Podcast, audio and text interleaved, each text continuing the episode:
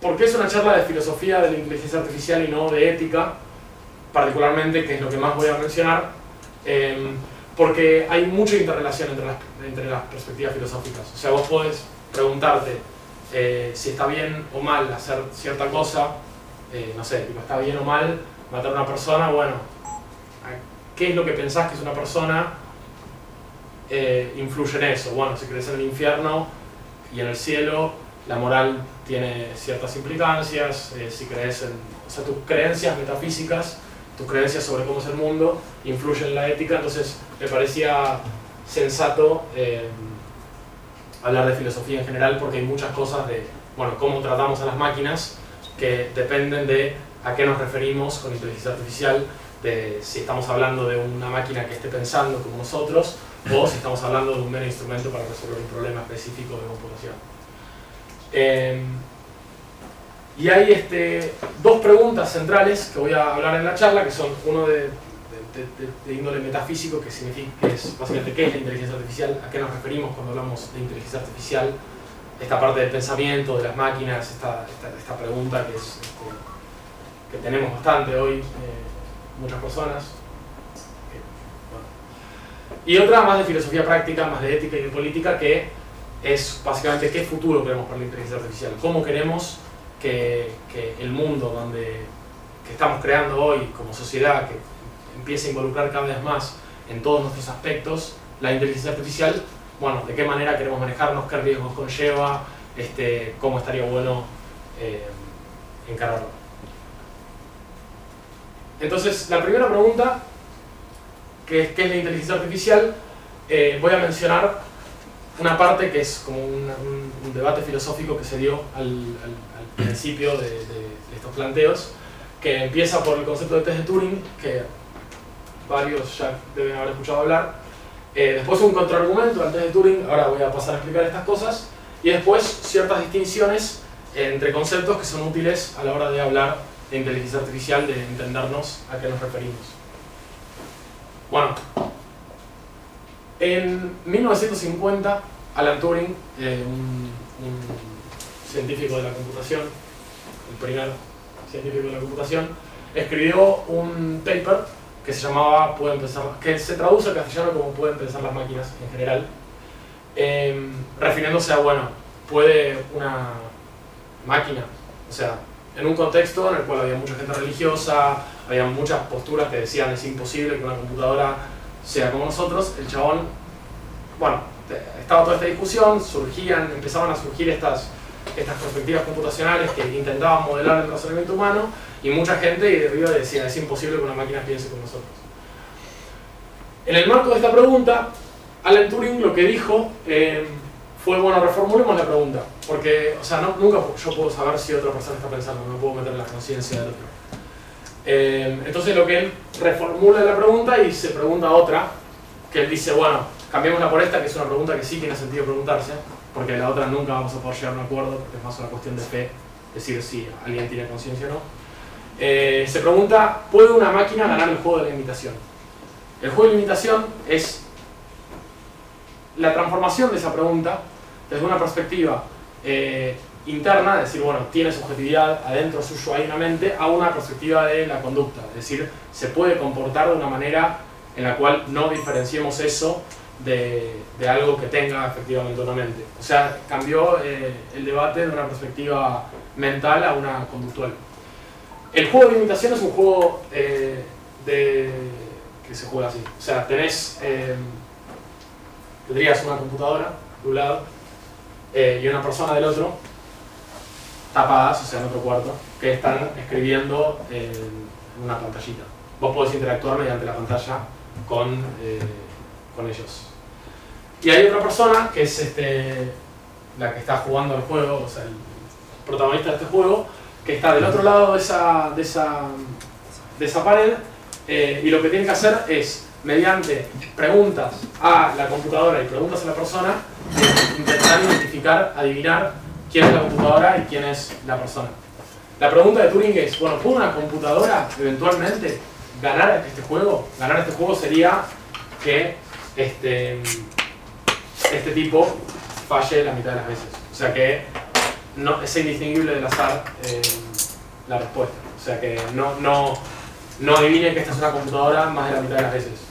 Eh, en la transformación de este juego, o sea, la idea era decir, bueno, está bien, o sea, es, ¿puede una máquina hablarnos de tal manera que sea indistinguible de cómo nos habla un ser humano? Eh, cuando Turing plantó esto, eh, se reformuló, eh, bueno, mucha gente entendió mal este paper y empezó a pensar básicamente que Turing lo que estaba diciendo es que esto demuestra que la máquina está efectivamente pensando. De hecho, mucha gente toma, bueno, la película Ex Machina, toman este juego como el garante de que de verdad la máquina está pensando. Turing en ningún momento dice eso, la persona podría inferir que, que puede relacionarse con eso, pero no necesariamente. Eso es una aclaración. Em, esto es lo primero que se dijo así oficialmente en la tradición respecto de si pueden pensar las máquinas. Se reformula la pregunta. 30 años después, em, bueno, cuando mucha gente del ámbito de la computación eh, estaba tomando el test de Turing como diciendo esto de toda la gente, mucha gente de la filosofía decía el test de Turing implica conciencia, el test de Turing implica conciencia, eh, un tipo que se llamaba John Searle en Estados Unidos, eh, en los 80, formula un, un, experimento mental para contraargumentar contra esto, diciendo el test de Turing, superar el test de Turing no implica tener conciencia. John Searle es un filósofo yankee de los 80, bastante derecha, eh, tuvo acusaciones por violencia de género, por acoso a muchos estudiantes hace pocos años, está completamente apartado de la academia en este momento.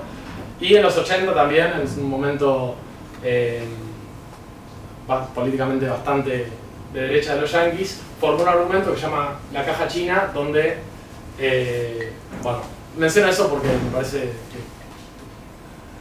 Lo menciono porque es fundamental en la discusión, pero bueno, estaría bueno poder no mencionarlo.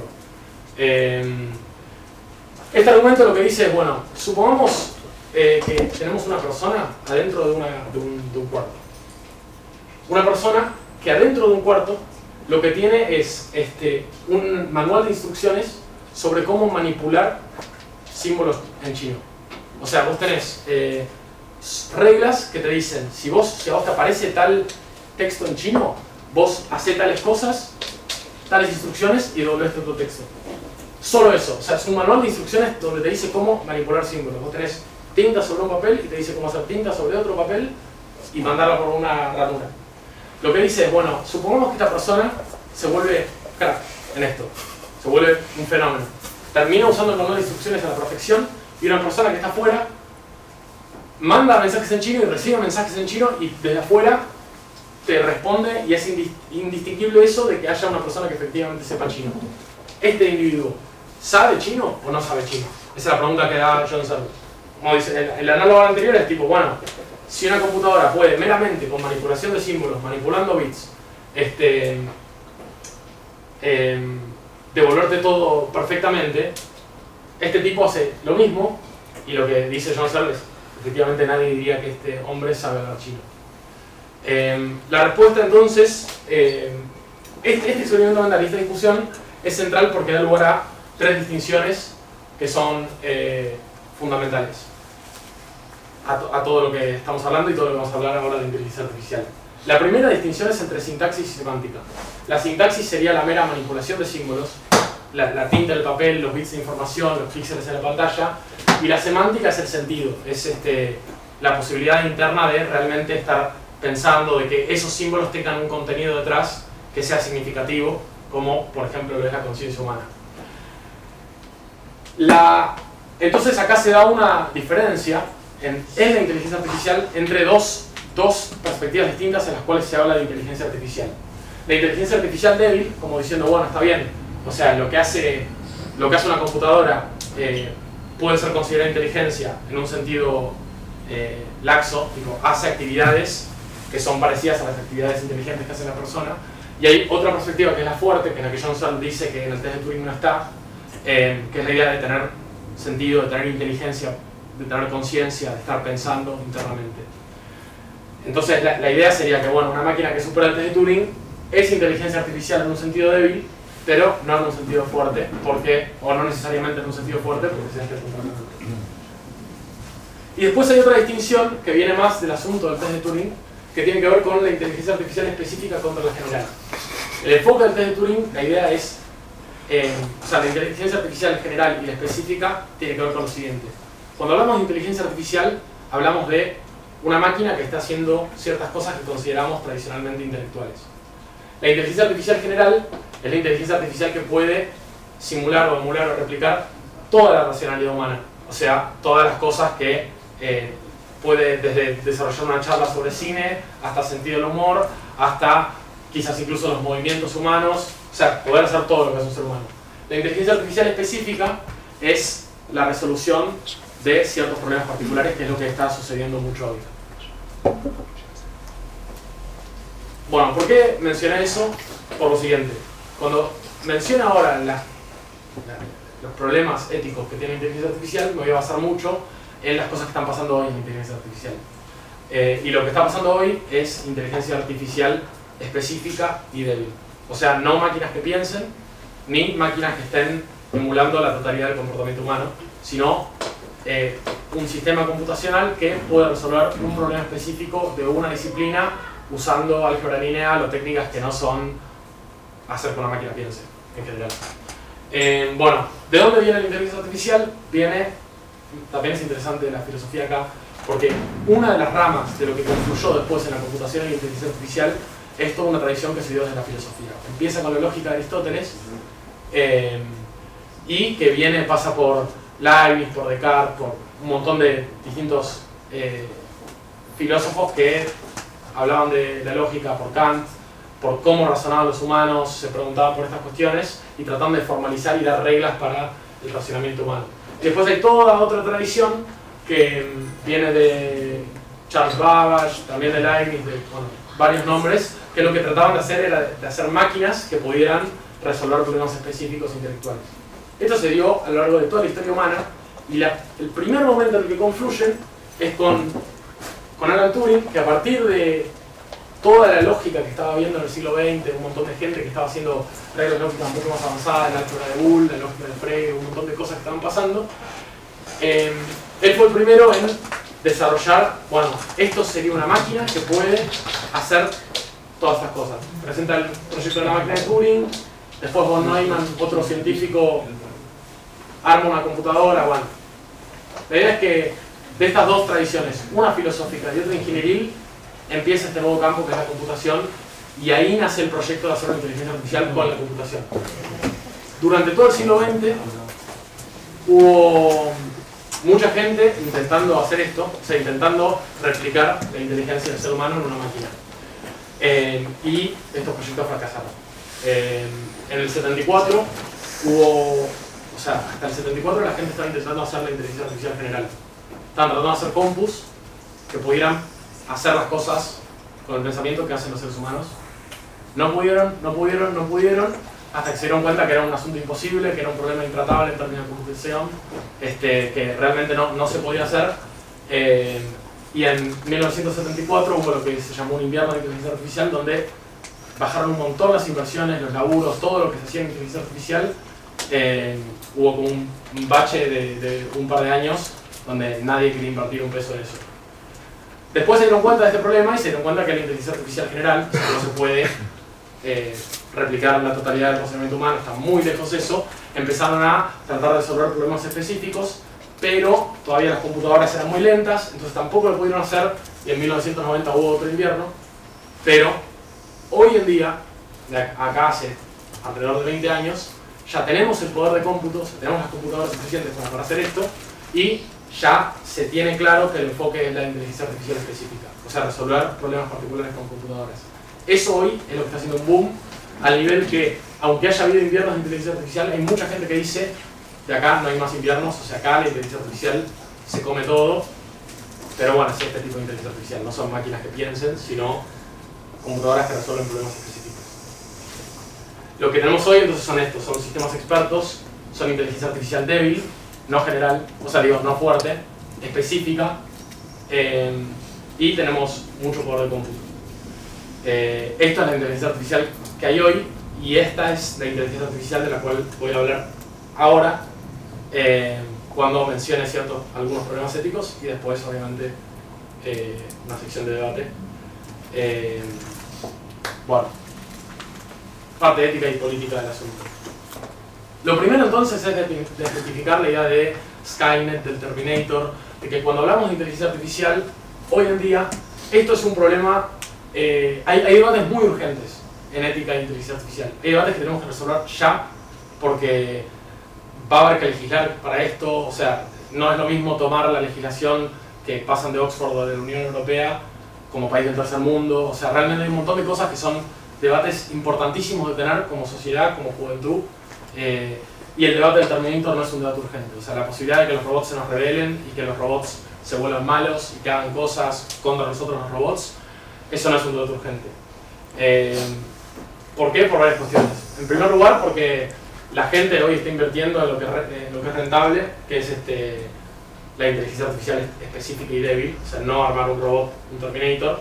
Eh, y por otra parte, hay ciertas dificultades en la robótica, que me estoy extendiendo un poco de tiempo, así que no, voy a mencionarlo tanto, pero los movimientos de un ser humano eh, son teóricamente muy difíciles de, de implementar, o sea, hay un montón de cosas que aunque quizás podés modelar algo en un chatbot que te responda texto, hacer que, una máquina se mueva como un ser humano, sea como un Terminator, es hoy muy lejano, realmente no está eh, en la agenda técnica del mundo de hoy. Entonces, cuando hable de ética de inteligencia artificial, lo fundamental es, este, bueno, son los seres humanos. O sea, cuando hablemos de ética de inteligencia artificial no es si los robots se pueden volver malos, sino sobre todo qué seres humanos tienen el poder, tienen el acceso a la inteligencia artificial, qué cosas se pueden hacer, qué pasa con las diferencias sociales en un contexto como hoy con la inteligencia artificial, cuánto más crece la brecha. Eso es lo que a mí me parece central hoy en día eh, eh, este, en este asunto. voy a mencionar cuatro tecnologías de inteligencia artificial que son este, hoy las que están creciendo mucho. La primera son las redes neuronales, las redes neuronales lo que son es, un método para resolver eh, problemas específicos. Vos tenés una pregunta de sí o no em, y tenés, algo que querés que te responda sí o no y tenés un input. Vos le pasas cierta información y esto te responde sí o no. La red neuronal funciona a partir de em, unos nodos que se llaman perceptrones, que lo que toman es un dato y tienen un parámetro interno, o sea, un numerito interno, que eh, hacen una función con eso y le pasan otro dato al siguiente receptor. O sea, son como si fueran neuronitas, donde vos le pasas un 1, le pasas un 0 o algún número entre ciertos valores y esto hace una mini operación matemática muy simple y le pasa el resultado al siguiente. Y esa es otra mini operación matemática muy simple y le pasa al siguiente. Un montón de capas de eso y acá te devuelve un resultado. La idea de esto es que los números que esto lleva adentro, o sea, tiene como ciertas variables, cuando vos le vas pasando cada vez más información, los parámetros estos se van ajustando automáticamente hasta un punto en el cual el resultado final responde muy bien a lo que nosotros queremos. O sea, yo le paso una foto de un, de un gato y esto me devuelve que es un gato y le mando que sí. Me devuelve que es un perro y le mando que no, entonces ajusta las mini funciones matemáticas que tiene acá y va pasando así. Em, entonces la idea es, esto lo que, tenemos al final son un montón de una red que tiene todos parámetros ajustados de operaciones matemáticas que son un montón, que nadie las puede seguir mentalmente, o sea que realmente no puedes saber qué es lo que está pasando ahí adentro. Em, y tenés también que esto lo que está diciendo es replicar después en casos futuros todo lo que fue aprendiendo en los casos pasados. Esto es una red neuronal, entonces tiene estos dos grandes problemas, que este, es, bueno, el nombre es perceptrón multicapa, pero bueno, acá tenemos dos problemas éticos que son fundamentales. Este tipo de tecnologías se está usando un montón en, muchos países del mundo, en, cuestiones legales. muchas cuestiones legales se están empezando a pretender usar en medicina, pero uno de los problemas grandes de esto es con, con temas legales. O sea, muchas veces, por ejemplo, se usaban este tipo de máquinas para, para asignar eh, o no libertad condicional a presos. Entonces tomaban el perfil del preso, o sea, primero lo entrenaron con todos los casos anteriores y le daban perfiles de presos nuevos eh, y veían cuánto les tiraba de si salir en libertad condicional o no salir en libertad condicional. Como esto había aprendido a partir de los casos anteriores, o sea que todo se había ajustado a partir de los casos anteriores, em, la máquina hacía diferencias raciales, por ejemplo. O sea, eso es un tema que es lo, que, lo que acá estoy llamando el conservadurismo de la máquina, que es que la máquina lo que va a hacer es replicar los, los, fenómenos anteriores. Y es muy difícil de modificar. O sea, si querés modificar algo en la máquina, lo que tenés que hacer es entrenarla todo de vuelta con una base de datos nueva. Em, y hay muchos de estos temas, o sea, esto se dieron cuenta porque era muy explícito. Pero lo que pasa acá, pero así como esas diferencias eh, en un montón de casos, un montón de temas que las máquinas replican nuestros prejuicios y los, y los mandan y la gente confía mucho más en un algoritmo de inteligencia artificial y terminas con problemas enormes con eso. Y otro problema muy, muy central es que justamente esto es un sistema opaco, no, no saber qué está pasando adentro. Es como una caja negra donde vos no entendés qué es lo que hay ahí adentro sucediendo. Entonces, ¿qué pasa? Si te das cuenta que hace esta diferencia racial tan, tan abismal, bueno, te das cuenta porque eso es muy evidente. Pero hay un montón de cosas de cómo funciona este adentro que no te das cuenta. Entonces, este, empezar a usarla cuando no sabemos qué, qué, prejuicios va a tener, cuando no sabemos de qué manera van a analizar las cosas, hay muchos de estos que funcionan erróneamente, eh, hay un riesgo enorme respecto de esto. O sea, cuando las decisiones son decisiones eh, importantes, una de las cosas que una persona quiere es, bueno, vos tomaste una decisión importante, una decisión que me perjudica, justifícamela. Esto no te puedo justificar nada. Te dice, bueno, las cosas son así y punto. Eh, cuando empieza a, esto tener carga en instancias de decisión, que ya la está teniendo bastante en, muchas circunstancias, es un asunto peligroso y es un asunto que eh, hay que revisar. Esto es uno de los grandes problemas éticos en inteligencia artificial. Em, otro, otro tema que es muy interesante es este, el análisis de grandes bases de datos. Eh, en el último tiempo, a partir de redes sociales, a partir de Internet de las Cosas, cada vez más todos nosotros estamos teniendo un montón de datos en línea. Y esos datos no son de acceso público, sino que son en su mayoría de propiedad privada. Se está gestando un oligopolio informático con las empresas como Google, eh, Amazon, Facebook, eh, Apple, Microsoft, eh, que está teniendo una base de datos enorme, que además tienen las computadoras más poderosas del mundo y que son de las pocas personas que pueden correr un análisis riguroso de esos datos. Entonces hay un montón de la, la información como bien público que bueno, tiene, vos podés hacer un montón de cosas con la información, desde, este, la información implica un poder muy grande, que ahora lo voy a mencionar, eh, todo esto se está concentrando un montón. Este, esto es obviamente inteligencia artificial en un sentido débil y específico, pero uno de los grandes problemas que, estamos que, que, se vienen hoy es el problema de la concentración de poder de información. Cuando la información empieza a ser una tecnología sobre la cual radica el poder, eh, el quién es el dueño de esa base de datos donde aprenden las máquinas y quién es el dueño de las computadoras que pueden llevar a cabo los algoritmos necesarios y quién es el que tiene compradas a las universidades y a muchos eh, investigadores que, investigan en, sus propias empresas y que ocultan los datos al resto del mundo.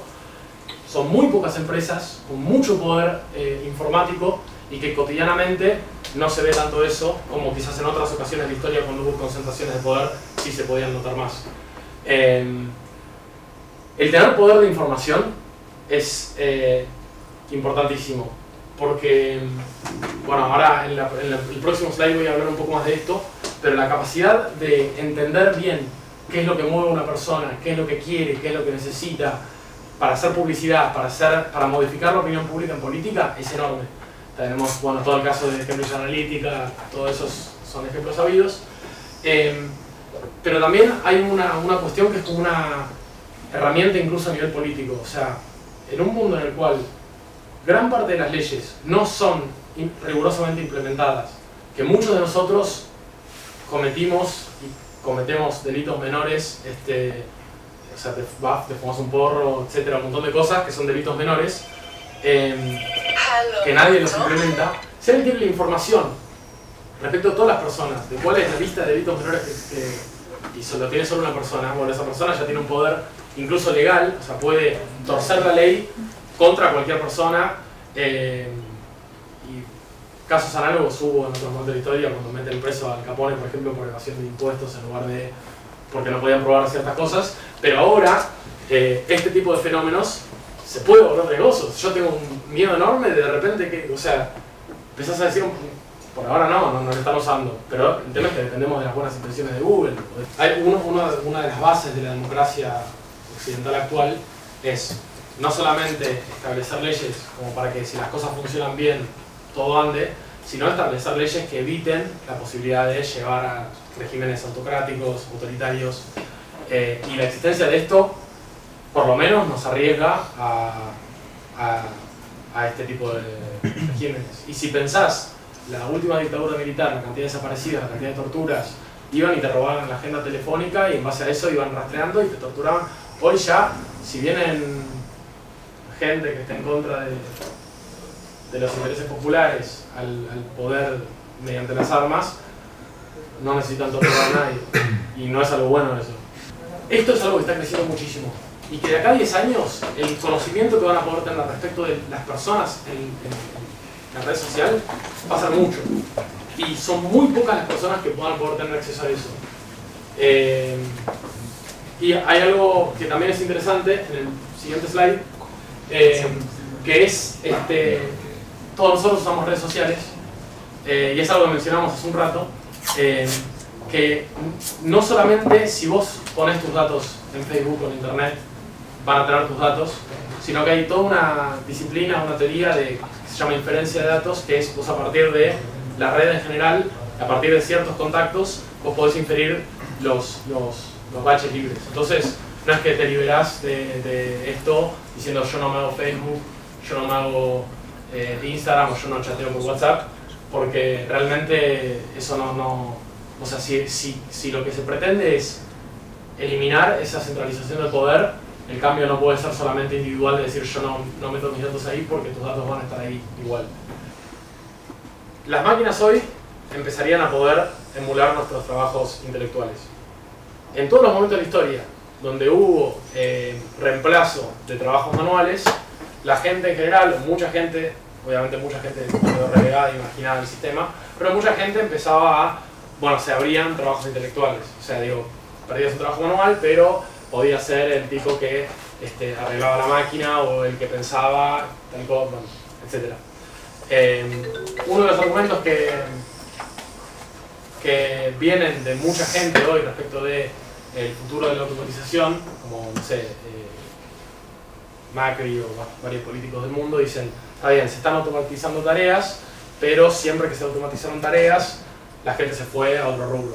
Acá hay una diferencia esencial, eh, que es una diferencia cualitativa, que es que hoy en día las tareas que están siendo automatizadas no son solo las manuales, sino también las intelectuales.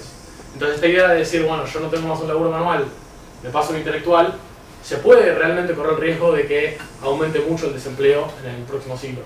Eh, por esta razón, porque digo, tenemos dos formas de laburar, que es con el intelecto o con las manos. Si nos reemplazan en ambos, ya no es que hay un reemplazo que pueda hacer.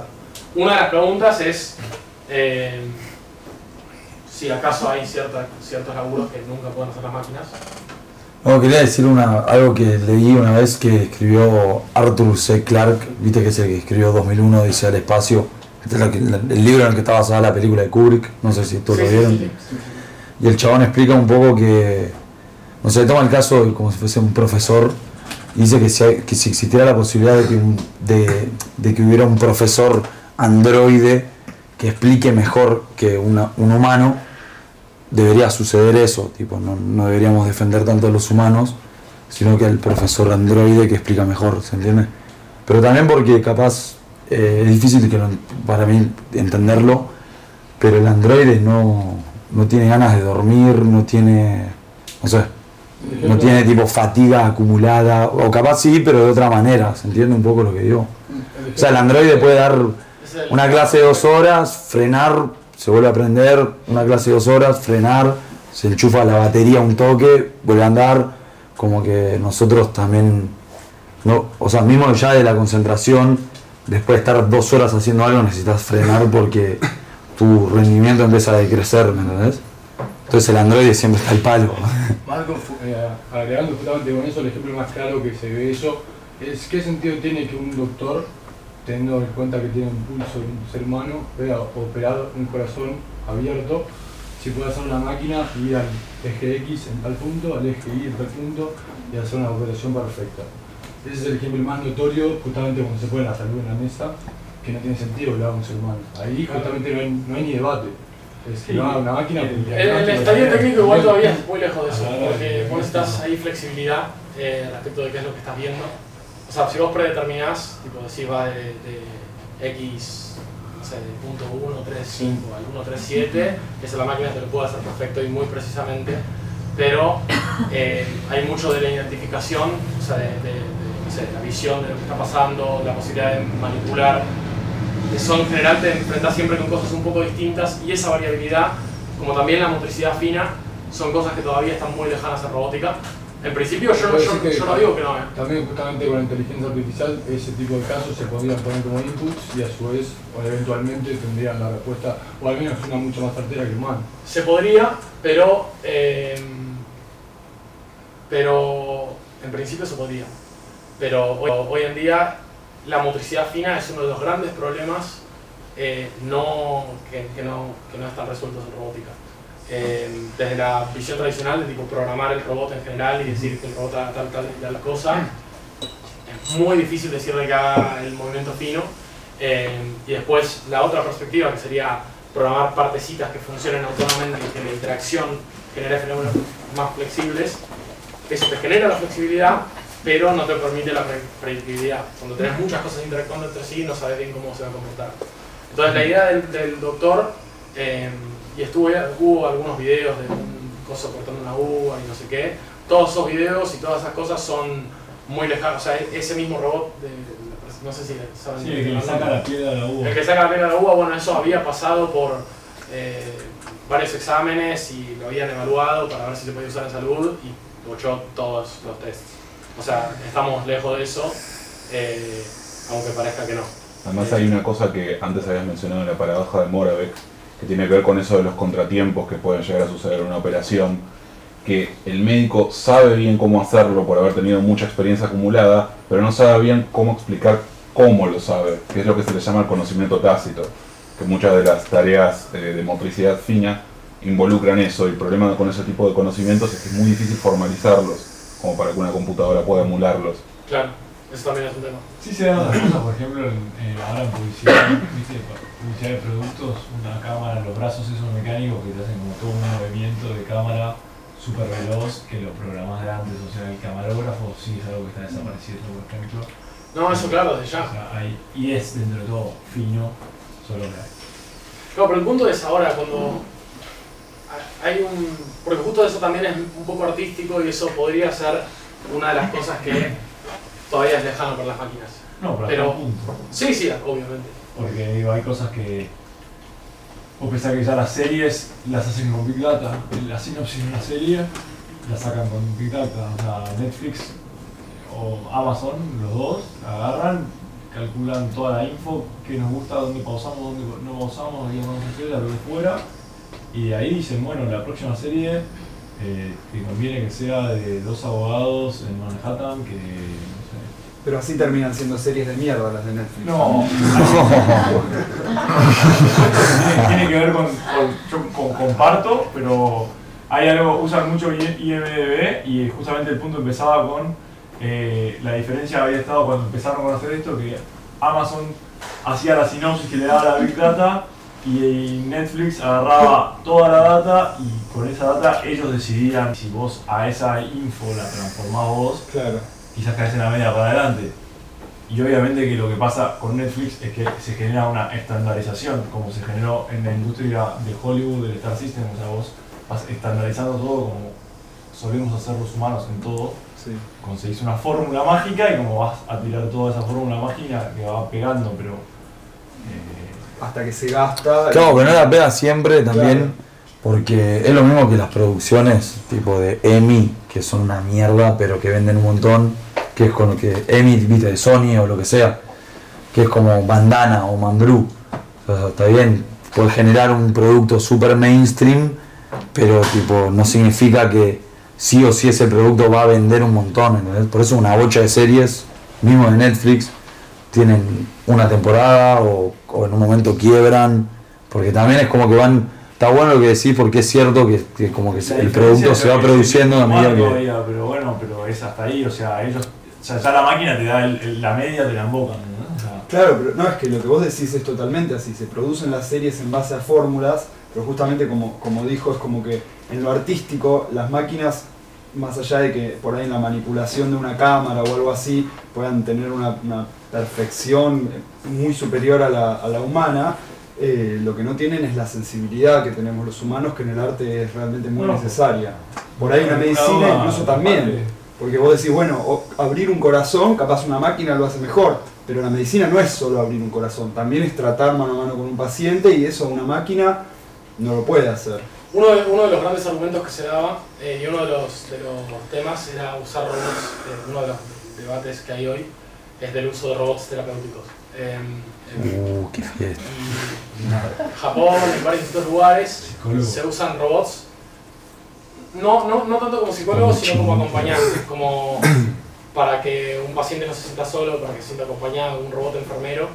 Eh, y ahí hay una uno de los debates que tiene que ver también con esto de la imposibilidad de, de emular la motricidad fina, tipo la- los movimientos más, más finos, que es que hay mucho de nuestra percepción que no entendemos bien y gran parte de nuestra interacción humana se da mediante este, razonamientos heurísticos, como eh, resultados automáticos que nos dan sensa- sensaciones a partir de movimientos finos de la otra persona.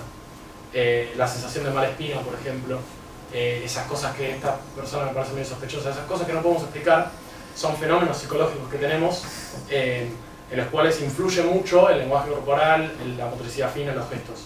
Todo eso es lo que no se puede emu- emular eh, con un robot. Hay mucho de la contención y de lo que llaman calor humano eh, de- de- de- que es necesario en la medicina, en la enfermería, que de hecho se mostró lo último del siglo pasado, que se empezó a usar mucho más el Con, con- de humano. Con lo heurístico te referís a, a llegar a una conclusión sin necesidad de un razonamiento. Claro, como un eh, razonamiento implícito, un sesgo. Lo- lo- lo- lo- Intuición. Claro, algo como sería intuición, eh, sí, o sea, psicología cognitiva, las heurísticas de razonamiento. Eh, entonces eso es un tema, pero después otro tema es, bueno, en, en tribunales un 80% del laburo es llenar formularios que perfectamente lo podría hacer una máquina. En casi todas las fábricas de nuestro país hay un montón de gente laburando que, cuyo trabajo puede ser automatizado. Ahora está el debate de si meter o no eh, autos que manejen solos. ¿Qué pasa con toda la gente? Porque los- los- la gente que está desarrollando estas máquinas son pocas empresas. Eh, y van a ser los dueños de las máquinas. Y la guita con la que están desarrollando esas empresas es la guita que genera la empresa en la cual hay un montón de gente. ¿Qué pasa con toda esa gente cuando ya a la empresa le conviene más usar una máquina? Esta dicotomía clásica que había entre gente dueña de la fábrica y gente que tenía la fuerza de trabajo desaparece y pasa a dar un tipo que es el dueño del capital y la fuerza de trabajo y un tipo que realmente no tiene nada. Ah, Ahí no, no entra en juego la, viste, el Universal Basic Income, eso que Bueno, hay uno, uno de los debates es ese. Pero bueno, después está la pregunta de ¿qué es eso? Un, un lugar donde tenés cinco empresas.